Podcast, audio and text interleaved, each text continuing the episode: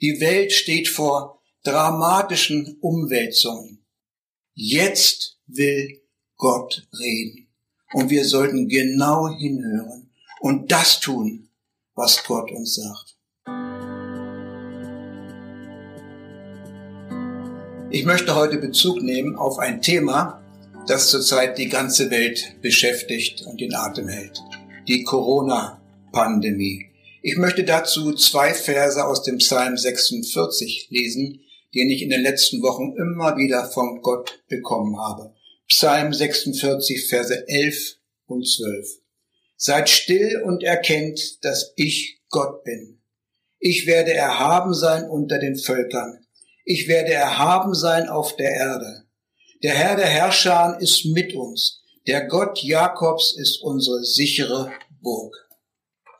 In dieser turbulenten Zeit fordert uns Gott auf, auf ihn zu schauen. Wir leben in einer sehr ernsten Zeit, so wie wir sie in dieser Form sicherlich alle noch nie erlebt haben. Eine Krise, die nicht nur ganz Deutschland erfasst hat, nicht nur ganz Europa, sondern die ganze Welt. Die Welt steht vor dramatischen Umwälzungen. Man spricht von Erschütterungen, die unsere Welt für immer verändern wird. Manche reden von einem weltweiten wirtschaftlichen Zusammenbruch. Überhaupt hörte man in den letzten Wochen viele Stimmen.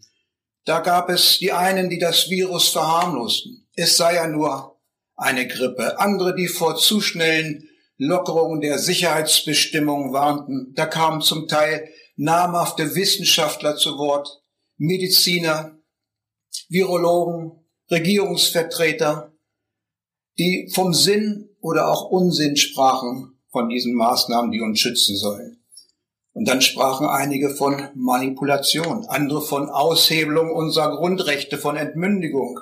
Dann zwischendurch immer wieder Durchhalteparolen und so weiter und so weiter. Was für ein Wirrwarr an Meinungen, ein Wirrwarr an Stimmen. Nur von einer Stimme hörte man nichts. Zumindest nicht durch die gängigen Medien. Und über diese Stimme möchte ich heute sprechen. Welche Stimme meine ich? Die Stimme Gottes. Was sagt Gott eigentlich inmitten dieser weltweiten Erschütterung?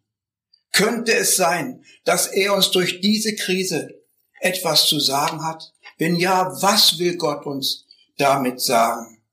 Mein Thema heute ist Corona. Was will Gott uns damit sagen?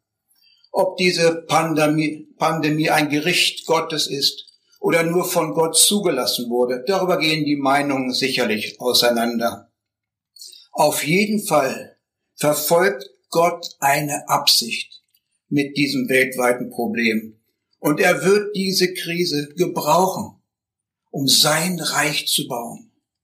Als vor etlichen Wochen die Sicherheitsbestimmungen von Seiten der Regierung erlassen wurden, Versammlungsverbote etc., da wurde fast alles gecancelt auch bei uns im Missionswerk Bruderhand. Da haben meine Frau und ich einen Entschluss, eine Entscheidung getroffen, nämlich verstärkt zu beten. Viel tun konnten wir ja nicht, aber eins konnten wir sehr wohl tun, nämlich beten.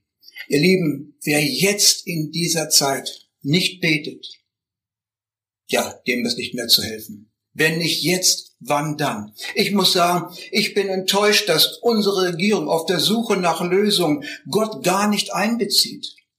So als wenn man es ohne ihn schafft. Aber Corona zeigt genau das Gegenteil. Wir schaffen es eben nicht ohne Gott. Seid still und erkennt, dass ich Gott bin. Ruft Gott uns in diesen Tagen zu. Ich bin Gott, nicht ihr. In einigen Ländern hat man aus aktuellem Anlass einen nationalen Gebetstag angeordnet. Das würde doch unserem Lande auch mal gut tun, oder? Aber darüber wurde kein Wort verloren, außer in Bayern. Da hat der Ministerpräsident Söder einmal gesagt, wer beten kann, der sollte es jetzt tun. Aber das war's dann auch schon. Äh, in anderen Ländern war es etwas anders, zum Beispiel in Tansania. der hat der Staatschef von Tansania in Ostafrika vor ein paar Tagen gesagt, ich zitiere mal, dank der Gebete der Bevölkerung in der Corona-Pandemie wurde diese Pandemie größtenteils eingedämmt. Es ist offensichtlich, dass Gott auf unsere Gebete gehört hat. Und dann forderte er die Bevölkerung auf, über drei Tage im Gebet Gott zu danken für sein Eingreifen. Mögen sich doch auch in unserem Lande in diesen Tagen viele erinnern, dass es einen Gott gibt, zu dem man beten kann. Nun, meine Frau und ich haben uns zu Beginn des Ausbruchs der Pandemie jeden Tag für ein paar Stunden zurückgezogen, um Gott zu suchen und um zu beten. Und eins der größten, wichtigsten Anliegen, die wir hatten, war, Herr, was willst du uns mit dieser Krise sagen? Und als ich da so am Anfang, das war so Ende März, so am Beten war, da kam mir immer das Wort Neuanfang in den Sinn. Und dann das Wort Neubruch. Und plötzlich erinnerte ich mich, dass ich vor vielen Jahren einmal über dieses Thema Neubruch gepredigt hatte. Pflügt einen Neubruch. Ich habe dann erstmal weitergebetet, aber immer wieder kam dieses Wort Neubruch. Und dann wurde mir klar, dass Gott will mir etwas damit sagen. So habe ich in der Bibel gesucht, um einen Text dafür zu finden. Und ich wurde auch schnell fündig. Und ich möchte diesen Vers in der Bibel einmal vorlesen. In Jeremia Kapitel 4, Vers 3. Da lesen wir, denn so spricht der Herr zu den Männern von Juda und zu Jerusalem. Pflügt einen Neubruch und seht nicht unter die Dornen pflügt einen Neubruch. Was bedeutet ein Neubruch? Das Wort kommt ja aus der Landwirtschaft. Von einem Neubruch spricht man, wenn das Ackerland das erste Mal mit dem Pflug umgebrochen wird. Gott hat damals sein Volk aufgefordert, seine harten Herzen aufzubrechen, so wie ein Pflug den Ackerboden aufbricht. Die Herzen waren zur Zeit Jeremias so hart geworden, dass Gottes Wort sie nicht mehr erreichen konnte. Eine Parallelstelle finden wir in Hosea 10, Vers 12. Dort heißt es, pflügt einen Neubruch, denn es ist Zeit, den Herrn zu suchen, bis er kommt und euch Gerechtigkeit regnen lässt. Als ich diese Stellen las, da wurde mir so klar, dass diese Krise ein Weckruf Gottes ist, ein Ruf zur Umkehr, ein Ruf den Herrn zu suchen. Ihr Lieben, jetzt ist es Zeit, Gott zu suchen und den Herzensboden aufzupflügen. Diese Krise ist ein Weckruf an die Bevölkerung, an die Nationen weltweit, aber auch ein Weckruf an die Gemeinde. Beginnen wir mit der Gemeinde Jesu. Muss sie umkehren von falschen Wegen? Wenn ja, wo ist die Gemeinde Jesu vielerorts vom rechten Wege abgekommen? Ich denke, besonders in der westlichen Welt haben sich viele Dinge in die Gemeinde eingeschlichen, die Gott überhaupt nicht gefallen. Da sieht man Lauheit, faule Kompromisse, Menschenfurcht, Menschengefälligkeit, Streitsucht, Spaltung, falsche Prioritäten und dann der Götze Mammon. Man hat ja alles, uns geht's doch gut. Eigentlich brauchen wir doch gar nicht Gott so nötig wir machen das schon. So nach dem Motto, yes, we can. Nun, es ist leicht, mit dem Finger auf Missstände in Gemeinden Land auf, Land ab zu zeigen, aber Gemeinde Jesu, das bin auch ich und das bist auch du. Und als ich so im Gebet war, da zeigte Gott auch erstmal auf mich, als wollte er sagen, sagen, und was ist mit dir? Und da habe ich mein Leben durchleuchten lassen und da wurden mir so Dinge bewusst, die gar nicht gut waren. Und ich durfte um Vergebung bitten und Entscheidungen treffen. Brauchen wir nicht alle ab und zu einen Neubruch in unserem Leben? Mit der Zeit kann unser Herz schon mal hart werden und gleichgültig gegenüber manchen Dingen. Da können sich Dinge einschleichen, die Gott nicht gefallen. Und dann wundern wir uns, dass wir die Stimme Gottes nicht mehr oder nicht mehr so deutlich hören. Dabei redet er doch. Aber uns fehlt es dann vielleicht an Sensibilität. Das Wort kann nicht mehr unser Herzen erreichen oder nicht mehr tief genug eindringen in unser Herzen, um Frucht zu bringen. Man geht zwar noch regelmäßig in die Gemeinde, hört das Wort, aber es verändert sich nichts. Kaum Frucht. Kein geistliches Wachstum. Warum? Weil das Wort auf keinen guten Boden fallen kann. Das Wort Gottes dringt nicht mehr durch. Stimmt's? Oder ist das nur bei mir so, dass sich manchmal zu viel Unkraut und Dornen angesammelt haben? Wenn das der Fall ist, dann ist ein Neubruch fällig, um den Herzensboden wieder aufzubrechen. Pflügt einen Neubruch und sät nicht unter die Dornen. Das bringt nämlich nicht viel. Die Corona-Krise, ein Weckruf Gottes an die Gemeinde Jesu. Gott will seine Gemeinde reinigen. In 2. Chroniker Kapitel 7, Vers 14 lesen wir diesen bekannten Vers. Gott sagt, wenn mein Volk, über dem mein Name aufgerufen worden ist, sich demütigt und die suchen, die beten und suchen mein Angesicht und kehren um von ihren bösen Wegen, so will ich es vom Himmel her hören, will ihre Sünden vergeben und ihr Land heilen. Bevor das Land gesund werden kann, muss erstmal die Gemeinde Jesu gesund werden. Als Gemeinde Jesu haben wir so eine Verantwortung in dieser Welt. Wir sind Salz und Licht, sagt Jesus. Salz hat unter anderem eine konservierende Wirkung und hält den Verfallsprozess von Nahrungsmitteln auf. Und Jesus sagt, wenn das Salz aber fade wird, kraftlos wird, kann man es nicht mehr gebrauchen. Und so ist es auch mit uns. Wenn wir als Christen unsere Kraft verlieren, können wir für die Gesellschaft kein Segen mehr sein.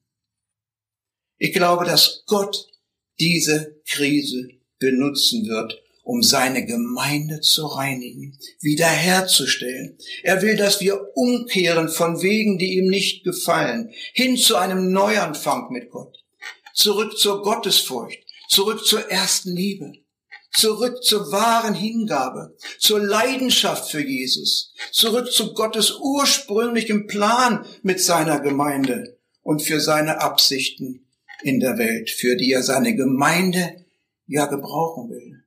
Gemeinde Jesu ist doch kein Selbstzweck. Gemeinde Jesu ist doch nicht nur für uns. Gemeinde Jesu ist ein Mittel zum Zweck, um die Menschen in der Welt zu erreichen für Jesus. Wenn wir in richtiger Weise auf diesen Weckruf Gottes reagieren, dann kann diese Krise zu einer einmaligen Chance werden aber nur dann. Gott möchte doch Neues bewirken. Auch hier in Deutschland, im deutschsprachigen Raum, in Europa. Gott will Neues. Gott will endlich durchbrechen.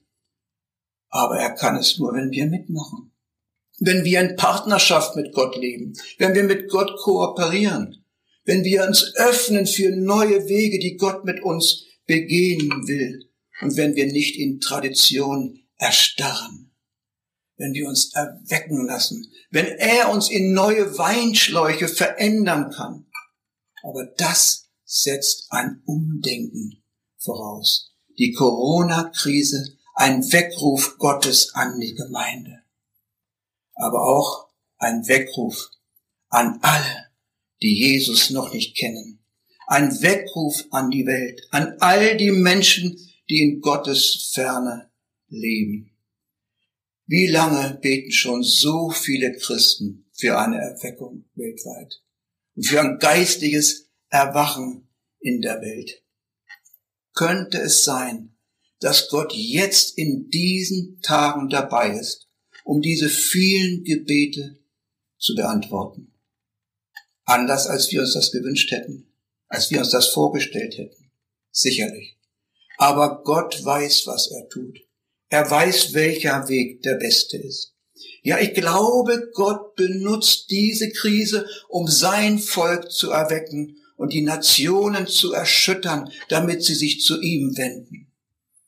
Seid stille und erkennt, dass ich Gott bin. Ich will erhaben sein unter den Völkern. Gott fordert in dieser Zeit unsere ganze Aufmerksamkeit, weil er uns Dinge offenbaren will, die für diese Zeit von entscheidender Bedeutung sind. Rufe mich an, sagt Gott. In Jeremia 33, Vers 3. Rufe mich an und ich will dir antworten und dir große und unbegreifliche Dinge verkünden, die du nicht weißt. Könnte es sein, dass Gott uns vorbereiten will für eine große Ernte? Ich glaube das. Ich glaube, dass diese globale Erschütterung zu einer weltweiten Ernte führen wird. Und wir sind die Erntearbeiter. Und wir sollten uns darauf vorbereiten. Und dann werden wir auch, die wir für so lange Zeit mit Tränen gesät haben, mit Freuden ernten. Schon jetzt hört man von Tausenden von Menschen, zum Beispiel im Nahen Osten, die enttäuscht von ihrer Religion, enttäuscht von ihrer Regierung, sich zu Jesus wenden. Sie hören das Evangelium über Internet, über soziale Medien und sie bekehren sich. Und es werden immer mehr. Und es werden immer mehr werden. Wir sollten vorbereitet sein. Seit Wochen ist eine weltweite Gebetsbewegung im Gange. Millionen von Christen beten für eine weltweite Ernte. Am 1. Mai, noch gar nicht lange her, war ein besonderes Gebetsevent weltweit. Es war online, viereinhalb Stunden lang. Leiter verschiedenster Missions- und Gebetsbewegungen wurden eingeschaltet und haben im Gebet geleitet. Männer und Frauen Gottes aus so vielen Ländern von allen Kontinenten. Und unter ihnen waren auch sogar einige Kinder. Die Gebete waren sowas von bewegend und zum Teil herzergreifend. Wofür wurde gebetet? Es wurde gebetet für eine weltweite Erweckung. Es wurde gebetet für Einheit unter den Generationen im Leib Christi. Es wurde gebetet für Einheit unter den Denominationen im Leib Christi. Es wurde gefleht, dass der Herr der Ernte Arbeiter raustreibt in die Erntefelder, um die Ernte einzubringen. Es wurde gebetet, dass Gott sein Wort mit mitfolgenden Zeichen und Wundern bestätigt und dass das Reich Gottes sich ausbreitet. Zum Schluss wurde aufgerufen, für die etwa 5000 Volksgruppen zu beten, die immer noch unerreicht sind vom Evangelium. Und dann sollte sich jeder Zuhörer fünf Personen vorstellen, für die er ab jetzt regelmäßig beten will. Fünf Personen, die Jesus noch nicht kennen. Und dass der Heilige Geist an ihren Herzen wirkt. Und dass Gott uns Kraft und Weisheit gibt, um diesen fünf Personen das Evangelium in irgendeiner Form nahezubringen. Ich denke, das ist keine neue Strategie und dass viele schon diese Strategie praktizieren. Wer es noch nicht tut, heute wäre ein guter Zeitpunkt, damit anzufangen. Wenn nicht jetzt, wann dann? Ja, gerade jetzt. Gerade jetzt sollten wir unbedingt als Lichter in der Welt leuchten. Und dazu gibt Gott uns ja auch immer wieder Gelegenheiten und Möglichkeiten. So hat Manfred Rösler in unserem Missionswerk Bruderhand zwei Broschüren geschrieben mit dem Thema Covid-19. Und Hunderttausende Exemplare davon wurden bereits in Deutschland verteilt. Auch in unserem Landkreis wurde fleißig verteilt. Auch all unsere Nachbarn haben davon ein Exemplar bekommen. Zusammen mit leckerem Osterbrot, das meine Frau gebacken hatte und Gesichtsmasken, die sie genäht hatte. Damit sind wir zu den Nachbarn gegangen, haben geklingelt, haben das alles als Geschenk zusammen mit dem Flyer übergeben und seitdem rücken wir irgendwie als Nachbarn zusammen und wir hatten schon gute Gespräche. Und der eine oder andere öffnet sich und schildert seine Nöte, seine Krankheiten wir konnten Gebet anbieten, konnten über die Kraft des Gebets sprechen und so weiter und so weiter. Das sind so kleine Möglichkeiten. Und lasst uns Gott weiterhin um Weisheit und Kreativität bitten, wie wir als Licht vor der Welt, in, den, in der Welt vor den Menschen leuchten können. Diese Zeit ist unsere Zeit. Wir leben in einer Zeit, in der Dinge, die als sicher und stabil galten, ins Wanken geraten. Menschen suchen nach Halt. Menschen suchen nach Hoffnung, nach Trost, Zuversicht, Orientierung. Die Angst greift um sich. Viele fragen sich, wie soll das noch alles werden? Drohende Arbeitslosigkeit. Mehr und mehr Betriebe melden Konkurs an. Verzweiflung macht sich hier und dort breit. Und wir, wir haben die Hoffnung für diese Welt. Inmitten all der negativen und schlechten Nachrichten haben wir die gute Nachricht und wir dürfen sie den Menschen nicht vorenthalten.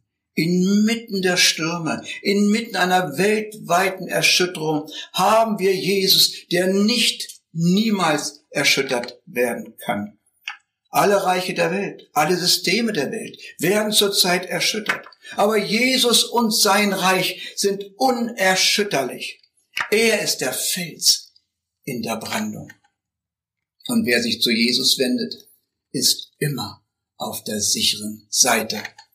Wer wegen der Zukunft verunsichert ist, der findet in Jesus Zuversicht. Was auch immer hier auf Erden geschehen mag. Wer Jesus hat, ruht auf einem festen Fundament, das unkaputtbar, unzerstörbar ist. Und diesen Jesus gilt es zu verkündigen mehr denn je. Er lässt uns nicht hängen. Er führt uns durchs dunkle Tal. Und ob ich schon wanderte im finstern Tal der Todesschatten, fürchte ich kein Unglück, denn du bist bei mir. Vergessen wir es nicht, diese Erschütterung ist eine Vorbereitung für eine weltweite Ernte. Und dazu will Gott seine Gemeinde reinigen und zurüsten, damit sie mehr Frucht bringt. Er möchte uns verändern. Er möchte durch eine veränderte und erweckte Gemeinde Jesu eine große Ernte einbringen. Ich sag's nochmal, Gemeinde ist kein Selbstzweck. Gemeinde ist ein Mittel zum Zweck, um die Menschen der ganzen Welt zu Jesus zu bringen. Wir brauchen ein Umdenken. Wir brauchen einen Neubruch. Was wir nicht brauchen, ist Business as usual. Viele kennen sicher diese Redewendung aus dem Englischen. Business as usual. Das bedeutet so etwa wie weitermachen wie bisher. Alles soll seinen normalen Gang gehen. Und man erkennt nicht, dass eine Richtungsänderung, ein Kurswechsel ansteht. Ich kann mir vorstellen, dass viele sich danach sehnen, nach Wochen der Einschränkungen, dass alles wieder normal so weitergeht, auch in den Gemeinden, nicht? Church as usual. Gemeindeleben, Gemeindeprogramm, so wie immer, so wie wir es gewohnt sind, mit all unseren liebgewonnenen Traditionen. Ich verstehe das, aber ich bete und hoffe, dass wenn sich alles so einigermaßen beruhigt hat, dass die Gemeinde Jesu eben nicht wieder zur Tagesordnung übergeht, sondern dass man Gott sucht, dass man fragt, Herr, in welche Richtung willst du uns führen? Welche Strategien willst du uns geben? Dass man sich von ihm Offenbarung und Weisheit schenken lässt für das Neue, das Gott tun will. Und ganz sicher sollte man auch in diesen Tagen den Nächsten suchen. Den Bruder, die Schwester, da wo Gesprächsbedarf ist. Man sollte Streitereien beenden. Man sollte endlich das Kriegsbeil begraben und sich versöhnen.